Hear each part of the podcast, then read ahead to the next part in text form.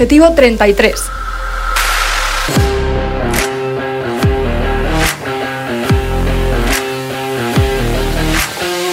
Con José Galindo y David Montes.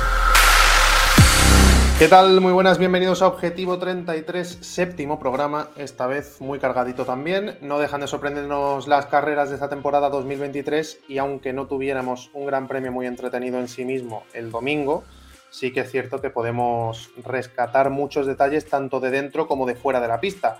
Voy a saludar como siempre a David Montes. ¿Qué tal David? Hola José, ¿qué tal? Eh, fin de semana con mucha información, mucho que hablar eh, clasificación, clasificación del sprint, carrera del sprint, carrera la que estamos acostumbrados. Hmm. Mucho de qué hablar.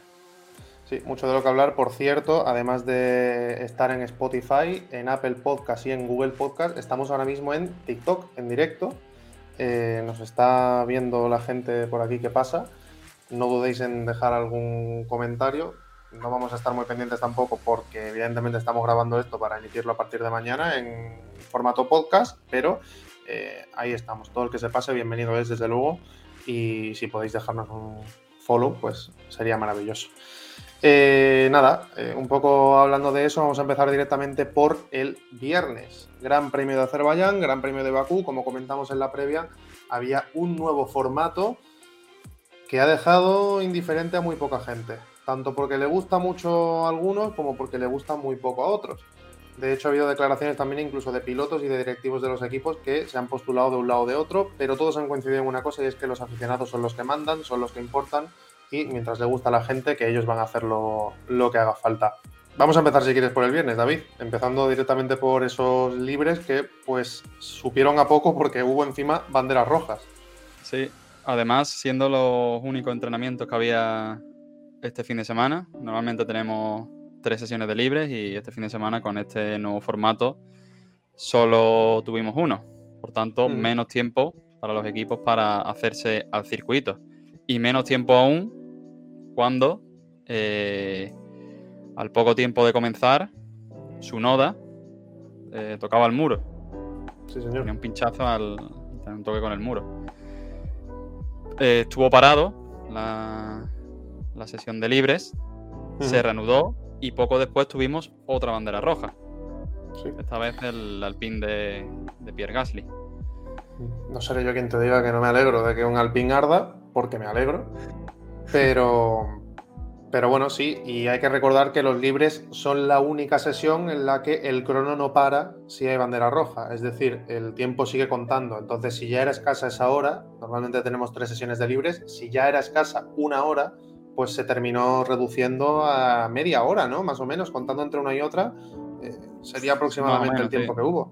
Treinta y tantos minutos, no sé si, si por ahí andará, pero eso desembocó en que algunos equipos sufrieron el resto del fin de semana porque no pudieron probar muchas cosas, entre ellos Aston Martin. Y yo creo que nos vamos a meter directamente ya en la clasificación del viernes, porque fueron los primeros en tener problemas después de no poder probar en esa sesión de libre lo suficiente. Sí, bueno, ya en la misma sesión de libre ya empezaron a tener problemas con el, con el DRS, que no se le abría el DRS del alerón trasero. Eh, Fernando Alonso ni siquiera pudo probar una vuelta de mm, ritmo de, pues con blandos. de clasificación no puedo hacer una simulación de, clasificación, ya que tuvo ese problema con el DRS. Entonces, un poco a ciegas la, clasificación. Sí, de hecho hubo equipos que estaban todavía probando cosas en la Q1 de la clasificación, que recordemos que la del viernes era la que determinaba la parrilla del domingo eh, de la carrera tradicional, era una clasificación tradicional, lo que pasa que un día antes de lo normal.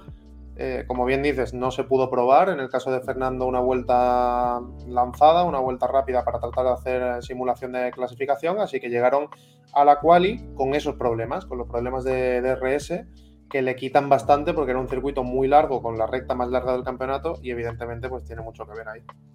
El caso también de, Carlos Sainz, ¿no? que no se sintió cómodo, no consiguió esa configuración del coche óptima y, bueno, y de hecho, que tocó muro en los libres 1 también. Tocó muro, eh, se salió varias veces, en la clasificación se salió también unas cuantas veces, no estuvo en nada cómodo. Y en un circuito urbano tan estrecho, con los muros tan cerca, si no estás confiado, complicado. Pues eh, luego llegamos a esa clasificación, como decimos, del viernes, hubo equipos con problemas y de hecho al PIN le siguieron creciendo los enanos porque consiguieron arreglar el coche de Pierre Gasly para esa clasificación, pero de nuevo hubo una bandera roja en la Q1 y fue propiciada precisamente por un toque ¿no? del francés. Sí, primero tuvimos una, una anteriormente de Nick Debris, que también se fue contra el muro. Cierto es. Fíjate que Debris, como tuvo dos en el fin de semana, no me acordaba de la primera. Debris tuvo uno también en. De hecho, bueno, Alfa Tauri tuvo los dos pilotos. En, todas las sesiones, uno de los dos tuvo problemas. En este caso, la clasificación de la carrera eh, fue Nick Debris, tocó también el muro. Y acto seguido, Pierre Gasly. Alpine también comentó que fue un problema de, de que no encontraron el setup adecuado. Algo que Fernando Alonso temporada pasada era, parece que era el encargado de, de, los encontrarlo. Sí, señor, era el que, bueno, ya hemos visto miles de memes, ¿no? Con lo de Ocon diciendo dame tu setup, porque es que es verdad que, Fernando mandaba en el tema de los setup y no parece que sea algo totalmente distinto en Aston Martin, porque después comentaremos eh, algo que pasó el domingo que tiene que ver con el tema del setup y del rendimiento del coche. A ver, al fin y al cabo es un piloto que lleva más de 20 años en, en la Fórmula 1 y que sabe eh, lo que hay que hacer o que hay que dejar de hacer. Así que bueno, eh, esa clasificación que estuvo emocionante medianamente porque no hubo un monopolio de Red Bull, eh, sino que Ferrari dio un paso hacia adelante en la clasificación. Un piloto como Leclerc, que es experto sobre todo en este circuito, creo que es el único que ha hecho tres poles, ¿no? En, en Azerbaiyán. Sí, y bueno, pues le quitó, le comió la tostada a Max Verstappen en ese sentido y eh, colocó el coche en la pole. Fernando Alonso salió sexto, no pudo abrir el DRS en esa última vuelta o se le abrió solo a, varios tramos, me parece que era en, la, primera zona de DRS, porque el problema era que eh, no tenía suficiente fuerza el alerón para abrirse, entonces en la recta entre la curva 2 y 3 sí se abría porque la zona de detección o la zona de apertura del DRS está antes de que se alcance una velocidad que no deje abrirla si tienes poca fuerza, entonces se abría. ¿Qué pasaba? Que en la recta más larga de todas, como encima retrasaron la línea en la que se puede abrir el DRS, no tenía fuerza suficiente el coche para poder abrirlo. Entonces, en esa recta aproximadamente, pues se perdían unas cuatro décimas, que equivalía a como unos 23 kilómetros por hora, ¿no? De diferencia. Sí, aproximadamente. La verdad que no se pudo ver el, mejor Aston Martin y también parecía que el circuito tampoco, tampoco ayudaba mucho, ¿no? ¿no? Ha sido como los anteriores grandes premios que hemos visto un Aston Martin más eh, asentado en, ese, en esa segunda posición como equipo. Y hemos visto un, no sé si decir un paso adelante porque tampoco han traído grandes mejoras, pero sí es verdad, imagino que por el tipo de circuito, Ferrari yo creo que ha sido un poco más el segundo equipo en, este Gran Premio. También comentar el, tema de, de Mercedes, que no estuvo muy bien en la clasificación, sobre todo George Russell, que se quedó fuera de la Q3 y Hamilton, que no se quedó fuera de la Q3 por cuatro milésimas. Claro, de hecho, entró como décimo en esa Q3 eh, con Russell un décimo. O sea, fue lo que separó a uno y a otro de, esa clasificación. Eh, pero bueno, entró al fin y al cabo Luis Hamilton en la Q3 y eso, la principal novedad fue seguramente que se quedaba fuera George Russell. El resto, pues eh, Fernando salió sexto de hecho, eh, la clasificación la tienes todavía apuntada, pero eh, tirando de memoria fue la del viernes, porque claro, me mezclo ya aquí entre una y otra clasificación. Fue Leclerc, Verstappen, Checo Pérez, eh, Carlos Sainz, Hamilton, Alonso, si no me equivoco, Norris. Norris, Stroll y. no, Stroll, Piastri. Vale, cierto, cierto, cierto, cierto. Vale. Álbum fue, álbum fue el sábado. Álbum fue la, de la Sprint, sí. También eh, nos dejó también una imagen muy sorprendente, esta Q3, de la clasificación de car. Cuando vimos en el primer intento que eh, Max Verstappen y Charles Leclerc hicieron el mismo tiempo clavado. Sí, señor. Exactamente el mismo tiempo. La misma milésima la también. Es que eso es. Lo decía Tony Cuquerella en la retransmisión de Dazón, es, pueden pasar años hasta que vuelva a ocurrir una cosa de estas, porque es súper... ya ves, imagínate, es difícil quedarte 10 milésimas por encima o, 15 como para clavar el tiempo. Luego ya, pues evidentemente la balanza se desequilibró hacia el lado del piloto monegasco, pero eh, es cierto que fue súper, súper curioso. Pero bueno, eh, eso, eh, salió Ferrari primero, evidentemente no tiraron las campanas al vuelo porque sabían lo que había en carrera. Ferrari ha dado un paso en clasificación hacia adelante, pero luego es un coche que al lado de Red Bull sigue no teniendo nada que hacer, al igual que el resto de equipos. Entonces, eh, pues bueno, se dejaba un poco en stand-by, digamos, esa parte del Gran Premio, porque como dijimos, en, como dijimos ya el otro día en el previo, pues se ha metido un mini Gran Premio que se celebraba el sábado eh, con su clasificación y con su carrera de sprint propias. De hecho, hay que irse a ese sábado a las diez y media de la mañana, en el que los equipos ya se preparaban para esa clasificación al sprint, algo más corta y que eh, tenía la limitación de los neumáticos. Había que usar eh, neumático medio en la Q1 y en la Q2 y solamente en la Q3 se podía usar blando, algo que ahora comentaremos penalizó a un piloto concretamente porque no le quedaban juegos nuevos, porque obligatoriamente tienen que ser juegos nuevos. Eh, nada, Q1 y Q2 es un poco absurda, sí, sí, las cosas como son. Pero eh, también es cierto que te obliga a eh, tener más estrategia, ¿no? En ese sentido. El tema es que si no tienes un juego, estás condenado a salir décimo. Si te metes en la Q3. Entonces, bueno, vamos a decir ya, le pasó a Norris. Norris no pudo salir a correr en la Q3 porque no le quedaba un juego nuevo de neumáticos y tenía que ser por narices nuevo. No sé, yo sinceramente creo que espectacularidad no da. Simplemente limitas un poco a los equipos a los juegos que pueden usar o pueden dejar de usar en la clasificación del viernes, por ejemplo. Tema del sprint, poco calvar porque fue muy parecido a la clasificación realmente. Eh, al final, el viernes nos fuimos con la clasificación de carrera, el sábado por la mañana nada más levantarnos, otra clasificación. Y al no haber tantas novedades en la clasificación del viernes, pues la del sábado fue un poco parecida, ¿no? Russell sí, se metió en Q3 y ya se metió cuarto. Albon quizás también fue un poco sorprendente, el William que se metió también en la Q3 de esa Sprint, sprint Shootout, como la ha llamado la Fórmula 1. Y vimos que Aston Martin seguía con problemas en DRS. De hecho, penalizaron más el, sábado que el viernes esos problemas, porque al final eh, fueron octavo y noveno Fernando Alonso y Lance Stroll, que bueno, pues es que era una cantidad muy grande la de tiempo que se perdía si no abrías el DRS. De hecho, Stroll eh, también hubo una imagen curiosa con los dos Aston Martin, y es que no se habría metido en la Q3 si Fernando no le hubiera dado un rebufo en la recta principal eh, al piloto canadiense. Estaba eh, Alonso entrando al pit lane y aprovechó para frenarse un poco y darle todo lo posible a Stroll en esa recta. De hecho, es cierto que no eh, ganas tanto tiempo como abriendo el DRS, pero se pudo ver en esos tiempos, en esa tabla de kilometraje por hora, que aumentaba unos 15 kilómetros por hora el hecho de haberle dado ese rebufo, cosa que evidentemente le ayudó a, a meterse. Y bueno, pues eh, fue un poco sin sabor. A mí la quali de la sprint me dejó un poco, pues, si tuvimos ayer una clasificación, ¿sabes? No sé. No me terminó de convencer. Yo ya yo no la viví, yo no la viví con la emoción que vivo una clasificación.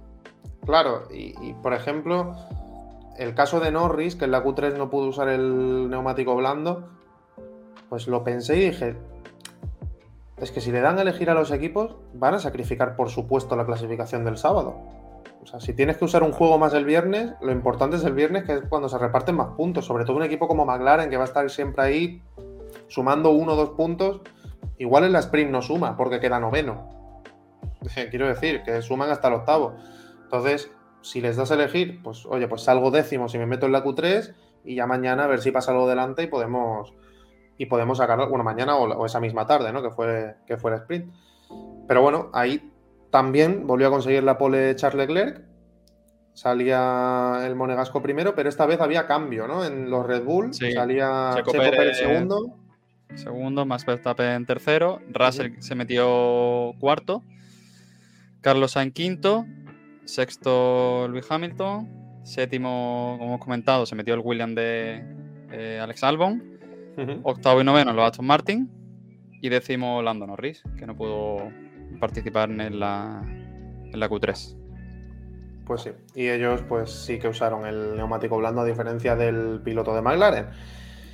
Hay que irse al sprint y en el sprint pasaron cosas, eh, no muchas en el ámbito de la pista, que bueno, no estuvo mal la carrera, a mí me pareció un poco aburrido, también te digo, me ha parecido aburrido el fin de semana en general en cuanto a cosas que han pasado en la pista, pero sí que es cierto que luego ha habido detalles fuera que, que han dado un poco de viveza al fin de semana en Azerbaiyán, porque bueno, eh, hubo una salida medianamente plácida, quitando un toque de George Russell con Verstappen en la curva 2, que, bueno, adelantaba al británico al holandés y le propiciaba algunos, años, algunos daños en su coche.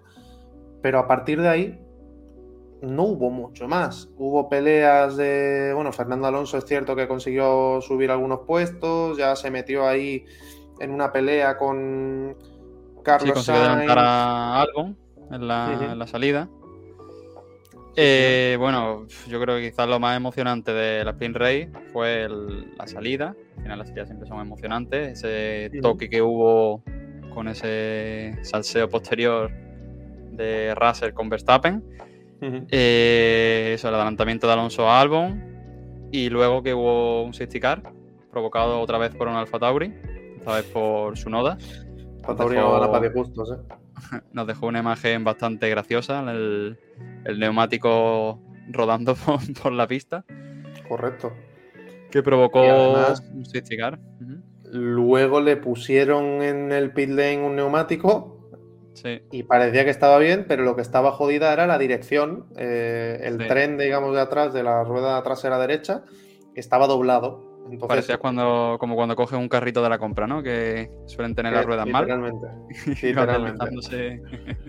Así que el safety car duró una vuelta más porque su noda salió a dar una vuelta con el neumático mal puesto, la dio y ya se volvió a meter en el pit lane y bueno, retiraron el coche. En esa relanzada la pues hubo tema, hubo tema evidentemente, porque a Fernando Alonso le gusta la jarana y se las vio con Hamilton y sobre todo con Carlos Sainz. Sí, se tiró la primera curva aprovechando la lucha de, Carlos Sainz con Luis Hamilton y le comió un poco la tostada a Hamilton en la curva, ¿no? en la frenada. Incluso estuvo a punto de, adelantar a Carlos Sainz, aquí donde viene toda la polémica. Carlos Sainz parece que le empuja un poco hacia el muro. Y bueno, a Fernando parece que no, le gustó esa acción, no le sorprendió realmente, ¿no? Que fue lo que dijo en las declaraciones.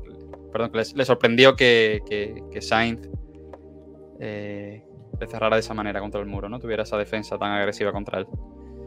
Sí, eh, bueno, luego, de hecho, mira, vamos a ponerlas ya. Estas fueron las palabras de Fernando Alonso después de la carrera de sprint cuando le preguntaron por ese adelantamiento a Hamilton y ese casi adelantamiento a Carlos Sainz. No era fácil eh, saliendo octavos, creo que eh, incluso vamos a, ver ahora si podemos hacer quintos, porque la verdad es que Carlos me llevó contra el muro en la, curva 2, que ha sido un poco eh, sorprendente, pero, bueno, a ver si pueden hacer algo y podemos ganar esa posición. Esas eran las declaraciones. Él decía que, bueno, que tratarían de que fuera un puesto más porque eh, Carlos había tenido esa maniobra de, cerrarle contra el muro. No sé cómo la ves tú. Eh, si quieres, lo hablamos después, porque hubo otra maniobra medianamente similar con Hamilton en la carrera del domingo, que se compara mucho, pero yo te diría que el, para mí no es sancionable. O sea, para mí no es eh, algo que puedan hacer a Carlos Sainz darle la posición a Fernando Alonso. Pero creo que está feo. O sea, es un movimiento brusco hacia el muro que, bueno, te puede gustar más o menos. Eh, ya te digo, estamos acostumbrados la temporada pasada a ver defensas más feas de Esteban Ocon y Claro, que se fuese sin, sin sanc- si se- que se fuese sin sanciones. O sea, si no sancionaron quien no conoce a Dios, a cualquier santo le reza, también te digo. si no sancionaron eso, ¿cómo van a sancionar la de la de Sainz? Y bueno, de todas formas, eh, Fernando Alonso luego comentó que, que tras verlas en vídeo no era tanto como parecía él en, en el momento. Bueno, él tiene Sí. que luchar por, por sus intereses, intentar rascar a ver si fuese posible una posición más. Pero no, no hubo sanción para Carlos Sainz y me parece justo, la verdad. Pues bueno, eh, luego, evidentemente, eh, Carlos Sainz fue preguntado en la zona mixta por eh, Melissa, la reportera de Dazón, y le comentó lo de que Fernando se había quejado de, de esa situación, y esto fue lo que dijo el piloto madrileño.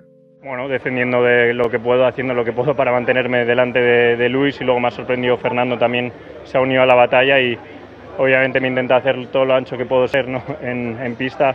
Creo que ha sido una buena batalla y nada, em, es lo que hay. Me quedo con el es lo que hay del final. Esa frase pues eh, ha levantado algunas ampollas, sobre todo en la afición española, que ya sabemos que está muy marcada con el tema de Fernando Alonso. Nosotros los primeros, también te digo, porque hemos eh, crecido con él sobre todo. Pero eh, bueno, pues ha habido gente a la que le ha molestado la forma en la, de- en la que contestaba Carlos Sainz.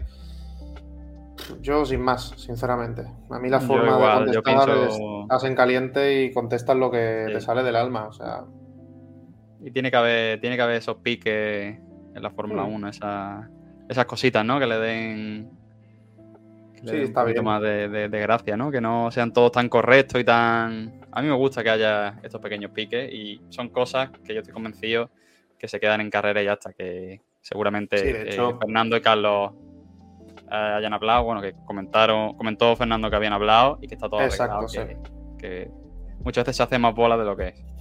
Sí, de hecho, mira, si quieres, eh, no sé si tienes algo más que comentar del sábado, pero Bueno, precisamente- por terminar de comentar, detrás de la relanzada, eh, eso, Fernando adelantó a Hamilton, no pudo adelantar a Carlos Sainz. Eh, Checo Pérez eh, se comió a Leclerc, le hizo Sí, una pasada muy fácil en, en la recta. Y Verstappen no pudo con Leclerc, imaginamos que por el tema del toque que tuvo con Russell, que tenía el coche dañado. Sí, Por tanto, eh, apenas hubo ya movimiento hasta el final de, de la sprint race, no, no arriesgaron. Y Checo Pérez se llevó la, la carrera al sprint, ¿no? Seguido de Leclerc, Max Verstappen que fue tercero, Russell Ujú. cuarto, quinto Carlos Sainz, sexto Fernando Alonso, séptimo Hamilton, octavo Stroll, hasta aquí Sí, fueron los que puntuaron. Albo noveno y décimo Oscar Piastri. Por recordar un poco, el primero se lleva 8 puntos, el segundo 7, 6 para Verstappen. Por tanto, eh, Carlos Sainz se, se llevó 4 y Fernando 3. correcto. Eh, bueno, simplemente pues una sprint que ya decimos que tuvo tres puntos concretos de emoción y, poco más, quitando ese safety car, ese toque con, con Russell de Verstappen y esa relanzada, ¿no? Hay que irse al domingo, precisamente lo que tú decías de que hablaron eh, salió el domingo, que durante el himno de Azerbaiyán dijo Fernando Alonso que habían hablado y tal, eh, antes de empezar la carrera y que estaba todo guay, que él había visto luego las, eh, los vídeos y que no era para tanto el tema de la cerrada que, que hubo en esa mini recta que hay entre la curva 1 y la curva 2 y hay que llegar a la salida. Eh, Fernando Alonso, como decimos, salía sexto, eh, Carlos Sainz salía cuarto, eh, Stroll salía, salía octavo, si no me equivoco, y pues hubo una salida limpia. Stroll salía noveno. Noveno, cierto, noveno.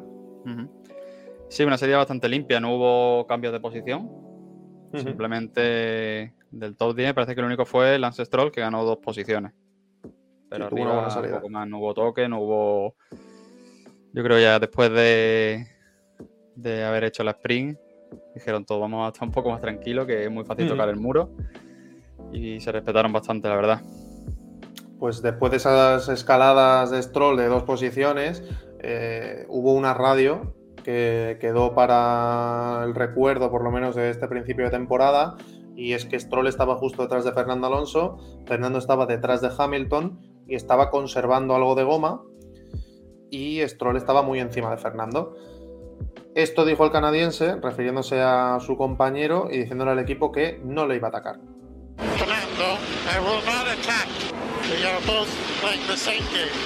Esas fueron las palabras de Stroll. Eh, dijo, estamos jugando al mismo juego, no voy a atacar a Fernando, vamos hacia adelante.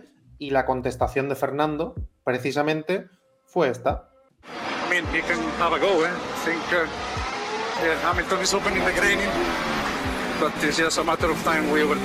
Decía el asturiano que, bueno, que si quería Stroll podía tirar hacia adelante, pero que realmente no interesaba, porque él está estudiando, yo ya te digo, él está jugando al F1 Manager mientras está conduciendo, está dentro con, un codo así en la ventanilla, analizando lo suyo, lo del que tiene delante, el que tiene detrás, en fin. Y dijo que Hamilton iba a empezar con el graining muy pronto. Y literalmente pasaron una vuelta y media y Hamilton empezó con el graining y Fernando empezó a atacarle. O sea, hay muy buen rollo en Aston Martin y un buen trabajo en equipo. Sí, y más, vuelvo a hacer referencia de nuevo a la temporada anterior. Después de, de lo que vimos la temporada pasada, que sería todo lo contrario. En la misma situación, veríamos a, a Ocon pidiendo al equipo que, le dejara pasar. Pues la verdad que es sorprendente que, que, bueno, yo creo que Stroll sabía que no iba a tener el ritmo de Fernando y bueno, le dijo que, conservara tranquilamente, que no le iba a atacar. y bueno, ya vemos otra otra perla que nos deja Fernando, que siempre en cada gran, premio nos deja algo así, de este hmm. estilo de, lectura de, carrera, ¿no? De la madurez que tiene. Una, marcianada, porque realmente lo hacen pocos. O sea, lo hacen muy pocos el tema de mantener la mente tan fría. Exacto. De poder estar leyendo la carrera y, y bueno, como, como hemos como bien has comentado, eh, dijo que, bueno, imagino que estaría observando cómo tomaba las curvas, cómo salía de curva Hamilton y ya sabía que, el neumático ese se le estaba yendo abajo. Sí, además directamente señaló Un par de vueltas después, un par de vueltas después ya lo tenía pegado. De hecho, le iba a pasar en, en la recta, en la recta principal, y Hamilton se metió a se metió a cambiar neumáticos. Si no, se hubiera metido, yo creo que lo hubiera adelantado de igual manera en esa recta. Hamilton se metió en la vuelta 9-10, o sea, el paso de meta de la vuelta 9 a la vuelta 10. Y eh, justo después de eso, también entró Max Verstappen en la vuelta 10, si no me equivoco. Sí. bueno, por delante también, eh, lo que lo hemos comentado, eh, Leclerc sería primero, pero bueno, duró poco y Verstappen y, Checo en las primeras vueltas ya en cuanto hubo DRS lo adelantaron muy fácil. Y se puso Verstappen liderando, seguido de Checo, y Leclerc cayó a la tercera posición. Sí, y como decimos, bueno, fueron los adelantamientos en el mismo punto, al final de la recta principal de meta con el DRS abierto. En la vuelta 4 fue Verstappen a Leclerc y en la vuelta 6 fue Checo a, Leclerc. Y cuando entraron Hamilton y Verstappen a cambiar, pasó que Nick de Debris, otra vez Alfa Tauri, eh, tuvieron problemas. Esta vez fue eh, que tocó uno de los muros con el, con el neumático delantero izquierdo y rompió la dirección.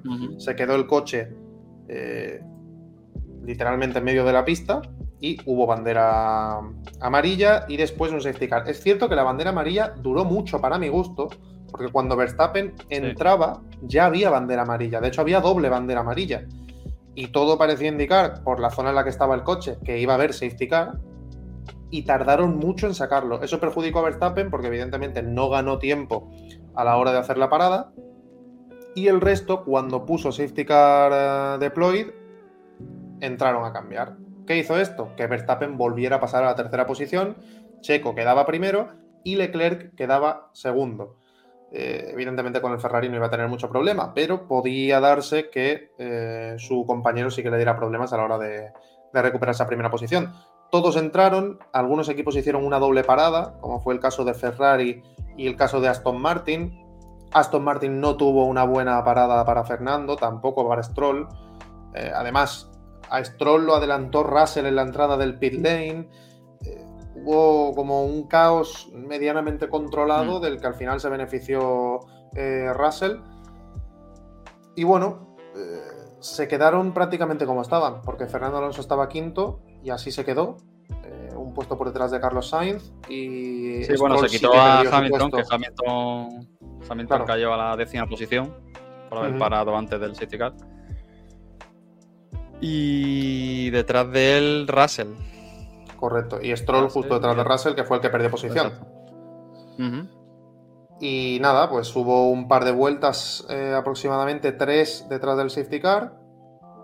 Y a partir de ahí, pues una nueva resalida, igual que ocurriera el sábado. Y aquí en Río Revuelto, pues pesca siempre el que tiene más experiencia. En este caso fueron Verstappen y Fernando Alonso. Verstappen le comió la tostada totalmente a Leclerc en esa resalida. Y Fernando lo hizo en un punto muy inusual porque la mayoría eh, adelantaba en las rectas, de hecho Verstappen lo hizo en la primera zona de DRS, digamos, la más corta, al final de esa frenada, eh, en la curva 3, fue cuando adelantó a Leclerc y Fernando Alonso se esperó a adelantar a Carlos Sainz, aprovechando que Leclerc le hacía un pequeño tapón en la curva 4, que es un sitio chungo y estrecho para adelantar. Donde nadie piensa en adelantar. Donde nadie Como piensa Bahrein, adelantar, cuando adelantó a. Hamilton en la curva 10, pues directamente tiró el coche ahí. Donde nadie lo espera. Y puede valerle, por cierto, el premio adelantamiento del mes. Porque Pues sí. ya han salido las votaciones y el mes de abril puede llevárselo también. Y de hecho me he metido a ver cómo iban las opciones. Y el adelantamiento de Fernando a Carlos Sainz este fin de semana iba primero con muchísima diferencia sobre el segundo. O sea, tenía como un 70% de los votos y el resto eh, me parece que estaban en el 15%, en el 6, el 3, en fin. Había 5 o 6 adelantamientos puestos para, para poder votar. O sea que le puede valer, además de un adelantamiento brutal, el premio otra vez. Sí, la verdad es que es otra otra perlita que nos deja Alonso en, en, en un gran premio. Es que hace, hace cosas que, que no hace nadie y no te esperas que, que vaya a hacer, ¿no? Y siempre te sorprende cuando parece que no, que, no tiene ese, ya ese punto, ese puntito de, de magia, esa habilidad, Lo saca. vuelve a sorprendernos y, y una vez más. Sale literalmente de, de la chistera. Por hablar un poquito de los equipos, Red Bull sigue teniendo el dominio absoluto, sobre todo en ritmo de carrera. Es cierto que le comieron la tostada en las dos clasificaciones los Ferrari, o en este caso Leclerc, pero están en otro mundo, en ritmo de carrera. A Verstappen le costó la carrera el hecho de que el safety car eh, saliera tarde, porque es cierto que ya no pudo con, con Checo Pérez, que la verdad que condujo muy bien durante todo el fin de semana, ganó el sprint y ganó la carrera. Ferrari, tengo dudas con Ferrari, sinceramente, porque Leclerc quedó tercero. Vamos a ir desgranando, si te parece, digamos, un poco a partir de la parrilla final, porque luego es que no, sí, bueno, no comentar de, la, de la carrera, sí, eh, a partir de ahí, de la relanzada hasta el final de la carrera, fue una carrera bastante aburrida. de Un control. poco de gestión de neumático neumático, duro. todo manteniéndose más o menos a la distancia. Alonso se mantenía entre un segundo y tres segundos con Leclerc. Intentó en un momento de la carrera acercarse. De hecho, estuvo casi para coger el DRS. Leclerc volvió a apretar. Estuvieron ahí jugando sin llegar a, a más. Eh, Hamilton estuvo detrás de Sainz también toda la carrera, que estuvo intentando eh, intentando adelantarla tampoco pudo y Sí, poco señor. más. La final de la carrera un poco de, de intento de, de realizar la vuelta rápida. Que bueno, vimos como Fernando Alonso en dos ocasiones hizo la vuelta rápida. Yo no recuerdo la última vez que Fernando Alonso hizo una vuelta rápida. La verdad es que fue surrealista, ¿eh? O sea, yo no. Yo me quedé flipando porque dije, joder, tanto tiempo, o sea, tanto está guardando este hombre como para que le dé a. como para que le dé para, para poder tirar con el. con el coche y tratar de. de meterse a hacer la pole. Pues sí. Y oye, no me. no me hubiera extrañado que lo hiciera si no hubiera puesto Russell blandos al final, que la vuelta rápida se la llevó Russell porque puso blandos en la última vuelta y, fue capaz de, evidentemente, con una ventaja de neumático muy, muy grande, llevarse por nueve décimas de diferencia. casi un segundo, sí, nueve décimas. Entonces, eh, pues bueno, no pasó mucho, como decimos, de ahí al final de la carrera. Eh, y eso, eh, Ferrari me tiene un poco con la mosca detrás de la oreja, porque tienen buen ritmo una vuelta, no tienen mal ritmo desde luego. Y luego es que hay mucha diferencia entre los dos pilotos. O sea, hay mucha diferencia entre Leclerc y Carlos Sainz, por lo menos este fin de semana, que es cierto que, que Sainz ha dicho que no tenía mucha confianza y tal, pero es que hay 25 segundos de diferencia en carrera entre uno y otro. Yo creo que ha sido más eh, de mérito de Sainz, ¿no? A lo mejor. Hmm. Creo que era un circuito que le venía mejor que los anteriores a, a Ferrari y Leclerc ha, hecho un buen fin de semana para lo que podía dar el, Ferrari. Ya sabemos que los Red Bull son inalcanzables. Y creo que Carlos Sainz no ha estado bien este fin de semana. No, ha tenido esa confianza como hemos comentado al principio. Y creo que de ahí viene un poco esa, diferencia entre uno y otro. Pues sí, eh, Leclerc conseguía con ese tercer puesto el primer podio para Ferrari en lo que va de año, cuatro carreras, les ha costado poder subirse ahí y echaba por primera vez del cajón a Fernando Alonso en lo que va de, campeonato, que quedaba cuarto. Aston Martin, hay que hablar de él. Yo creo que es un coche muy sólido. Es un coche muy sólido porque a pesar de haber tenido los problemas del DRS, que estábamos con la incógnita siquiera de si iba a funcionar el alerón en la carrera del domingo, cosa que hubiera sido muy jodida, pues fíjate que salen cuartos. O sea, termina haciéndose un cuarto con Stroll quedando sexto. Sí, es verdad que la buena noticia es que en un fin de semana donde había problemas. Quedó Stroll séptimo, no, no sexto. Sí, séptimo. Un fin de semana donde ha habido problemas, donde hemos visto que el circuito no era muy favorable, te lleva una cuarta posición. Sí. Sigues manteniéndote segundo en el en el Mundial. Y tercero, Fernando Alonso, que luego repasaremos el Mundial de Pilotos, sigue estando tercero. Por una cifra que os sorprenderá de diferencia sobre el primer eh, clasificado, que es Max Verstappen. Eh, bueno, eso, Aston Martin me pareció sólido, como bien dices tú, en un circuito que no era favorable. Luego Mike Crack dijo que encima era un circuito que degradaba poco, es decir, que conseguían menos ventaja todavía, porque el Aston Martin es un coche que apenas degrada, que los circuitos que haya más exigencia para los neumáticos también brillarán más. Bien. Y luego está Mercedes, que Mercedes me parece otra moneda al aire. Yo los vi muy fuertes en Australia y aquí como que se desinflaron un poco y volvieron a tener problemas de, degradación eh, con ese graining que, acusaba Fernando que iba a tener Hamilton y lo tuvo. no tenían velocidad punta. Claro, mm. no tenían velocidad punta suficiente. Estuvo Hamilton chupando rueda de Carlos Sainz el 50% de la carrera. Y no podía, no podía adelantarlo y no podía. O sea, llegaba con seis décimas de diferencia esa recta tan larguísima que lo normal es acercarte y no podía ni con el DRS abierto. No sé si es que, al contrario que a Ferrari, es un circuito que no le ha favorecido mucho a Mercedes, pero joder, me cuesta verlos ahí, ahí en la pelea por lo menos constantes. Pues sí, la verdad que sí que en, el, en Australia es verdad que vimos Hamilton segundo con un buen ritmo. Y parece que no. Que quizás ha sido más por el tema del circuito, no igual que a Ferrari. Igual que a Ferrari le ha venido bien este fin de semana el circuito. Parece que a Mercedes le vino bien Australia. Pero no parece un coche tampoco. Un coche bueno, pues, está ahí la zona alta, pero no parece un coche tan sólido como por ejemplo el Aston Martin, que el Aston Martin está arriba, está siempre segundo. Un fin de semana malo, ha estado a lo mejor ahí tercero y no tan lejos del segundo.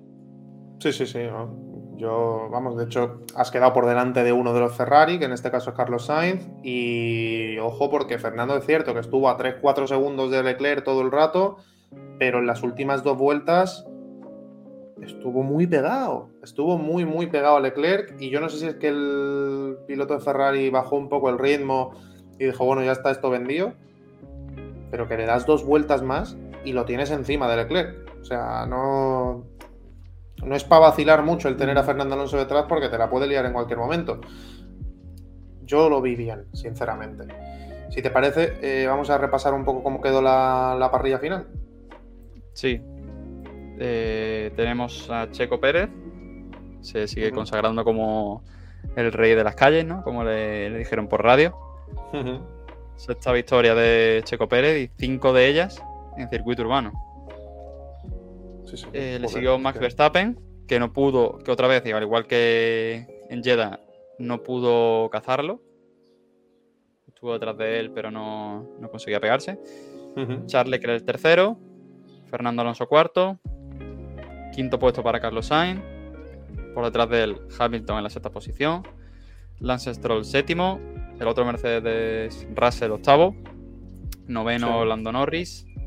Y décimo Yuki Tsunoda, que para el fin de semana que llevaba Alfa Tauri, sorprendentemente ha conseguido sumar un punto. Pues sí, eh, eso, Russell, como decíamos, se llevó la vuelta rápida y eh, yo quiero hacer una pequeña mención especial, porque hay que hacerla, al que iba a ser, por lo visto, el segundo mejor equipo de la parrilla este fin de semana. No sé si es que yo estoy loco o qué, pero oye, que Alpine quedó como decimocuarto y decimoquinto, ¿no? Con sus dos coches. Decimocuarto, Gasly decimocuarto y Ocon decimoquinto fin de semana brutal, ¿eh?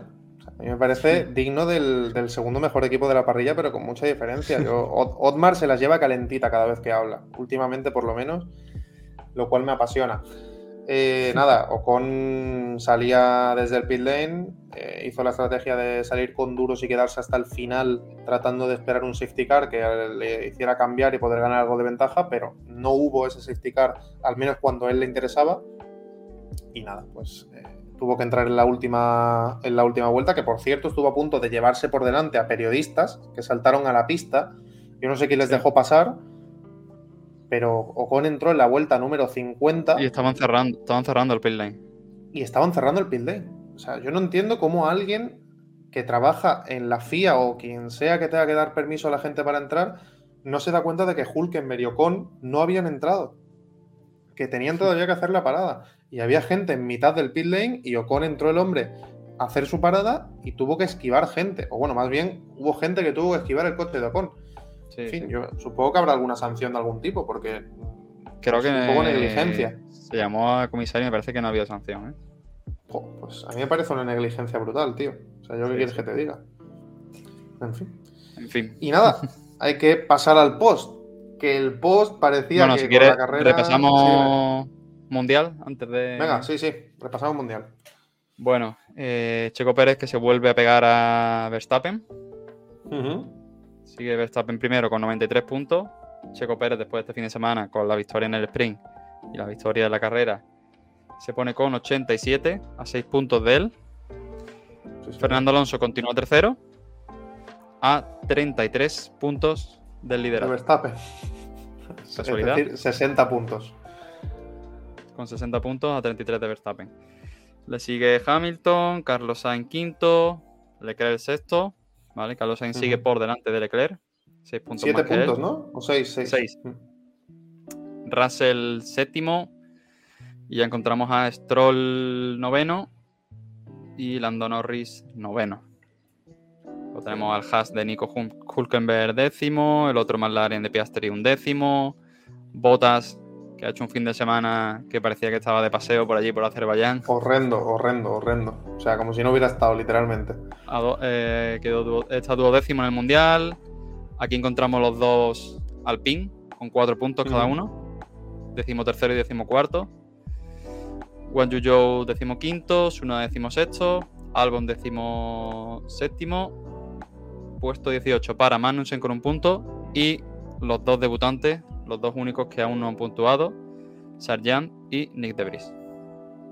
Bueno, pues eh, así está el tema. Y vamos a alejarnos un poco de la pista, vamos a alejarnos de los puntos, porque ayer hubo un divorcio, no, bueno, no sé si divorcio, pero que vi un tuit que dice, yo acabo de ver ahora mismo romper a dos personas que llevan de la mano un montón de tiempo en la Fórmula 1 y lo he visto en directo. Eh, vamos a pasar, si te parece, con la sección de la zona mixta para hablar de este tema.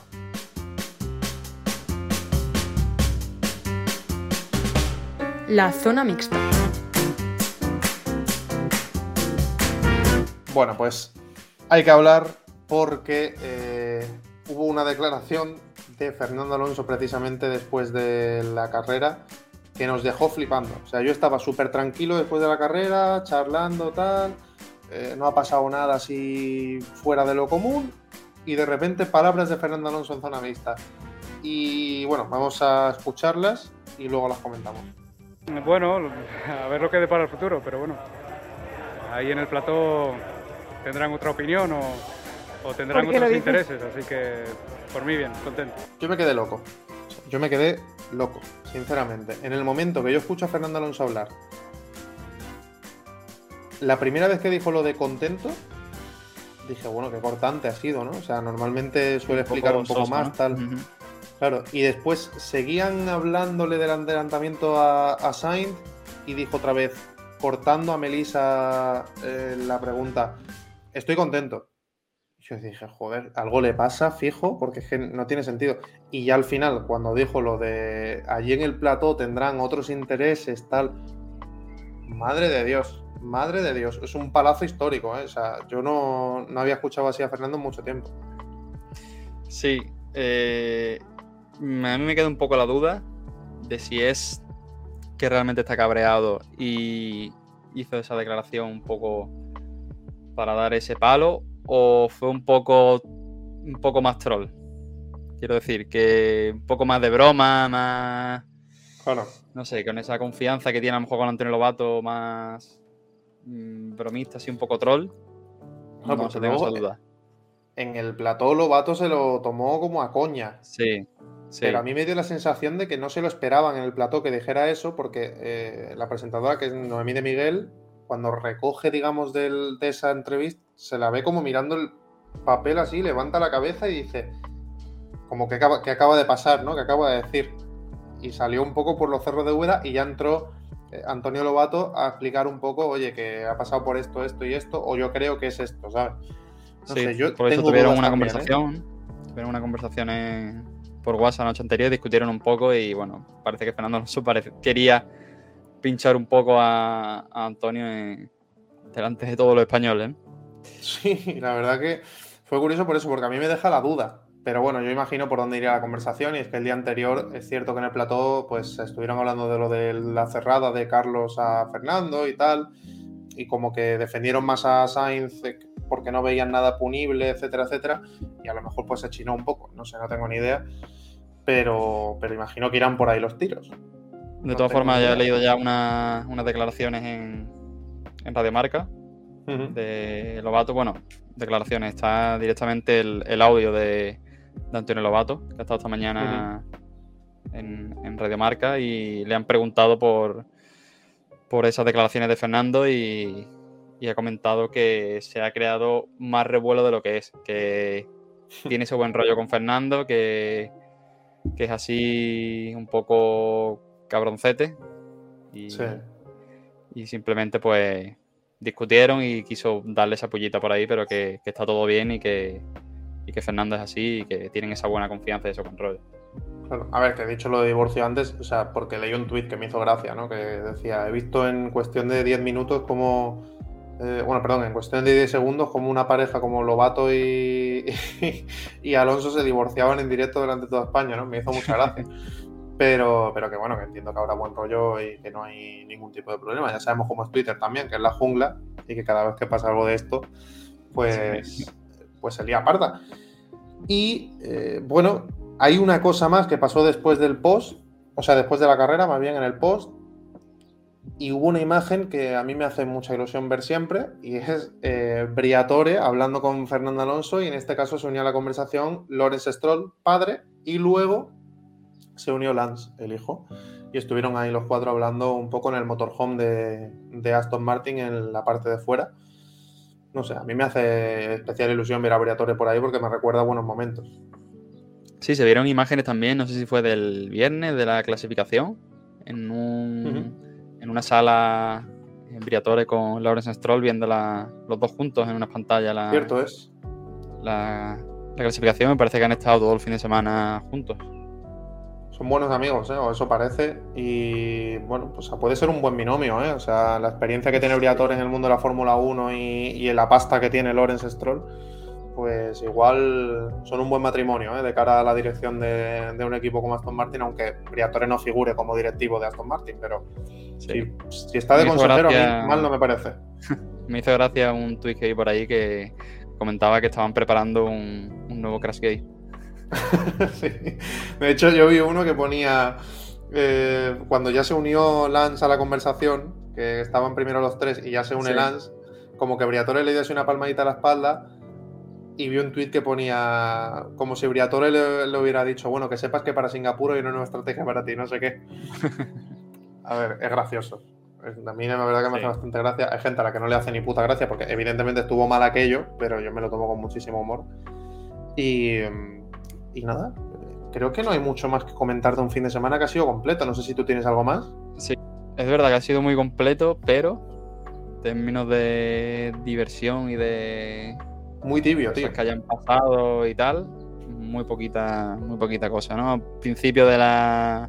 Quizás lo más emocionante a lo mejor fue la clasificación del viernes, esa lucha con hmm. Leclerc y, y, Verstappen, y el comienzo de las carreras y relanzadas tras safety car. Por lo demás, todo gestión de neumáticos y bastante, mm, en mi opinión, bastante decepcionante el fin de semana. Fíjate que es un circuito que me gusta mucho, pero que es cierto que no da sí. mucho juego quitando los safety car que haya. Luego, cuando la carrera se normaliza y hay ese momento de gestión de neumáticos, de estar en fila todo el mundo y tal, se apaga el Gran Premio. Y bueno, pues a ver si Miami, que por cierto, hay que recordar que quedan seis días porque la Fórmula 1 no para, gracias a Dios, después de tres semanas de sequía. Eso es lo bueno, que hemos tenido un fin de semana así más aburrido, pero. Pero viene otro. Cinco días prácticamente menos, ya lo tenemos aquí el siguiente. Sí, señor. Y este podcast sale martes y el jueves o el viernes vamos a tener otro. O sea, tampoco vamos a tener nosotros mucho tiempo de, de reflexión. Así que a ver qué novedades también van saliendo a lo largo de las semanas y Albert Fábrega y compañía son capaces de rascar ese tema de novedades y mejoras que pueden venir en los, en los coches. No se esperan muchas mejoras para Miami, se esperan más mejoras ya sobre todo para Imola, para Barcelona, eh, estos circuitos que vienen a continuación y vamos a tener 10 fines de semana de Fórmula 1 de los próximos 14. Es decir, muchas, muchas carreras hasta el parón bueno, eh, 14 contando este fin de semana de Bakú con esa carrera, es decir, vamos a tener 9 grandes premios en los próximos 13 fines de semana, hasta precisamente el parón de verano, que será después de Spa este año, no es después de, de Hungría, y ahí sí que habrá un mes de parón hasta el veintitantos de agosto, que se vuelva a reanudar la Fórmula 1. Veremos a ver cómo van evolucionando los, los equipos, ¿no? De momento para. Miami no se esperan grandes mejoras. No, pero para Imola, que me parece que es el después de Miami, si no. De hecho, mira, lo tengo aquí delante, te lo voy a decir. Eh, tenemos Miami y luego Imola, efectivamente. Imola, tenemos pues Miami, ahí... un fin de semana de parón y después Imola.